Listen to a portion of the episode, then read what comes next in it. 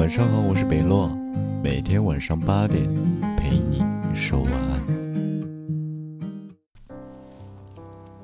人人都想走出浪浪山，结果还有书简湖。我看到一群平凡普通人的一生。曾经，我以为学历不重要，复杂的数学公式不重要，学了英语可能一辈子都不会用到一个单词。初中毕业可以去学技术，在工厂里就这么重复每一天做的事情，努力挣钱。或许会因为劳累的工作出去喝两杯小酒，但也就这么平凡的过完这一生。后来我出去上了大学，见过了外面的世界，看到了书本里没有描绘过的世界，见到了城市里的繁华、奢靡的生活。我的世界受到了前所未有的冲击，那些以为一辈子都不可能得到的生活，对于我而言有了些许可能的向往，特在我眼前，又远在天边。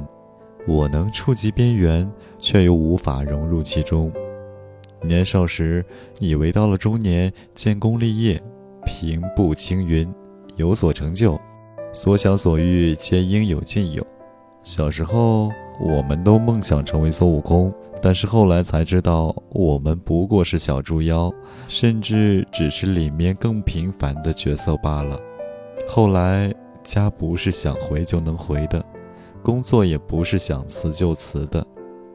走出了浪浪山，在书简湖的环境里，可能会把你的棱角磨平，让你的光没有那么耀眼，会经历苦难。回头看看，孙悟空也是在菩提树下苦练了几十载，才成为了齐天大圣。浪浪山永远没有消失，书简湖去不去也都会在那里。没有经历书简湖的苦难，或许永远不会知道浪浪山的温暖。祝君远行，走出浪浪山，渡过书简湖，找到自己是谁。愿人间有一两清风。援军十万八千梦。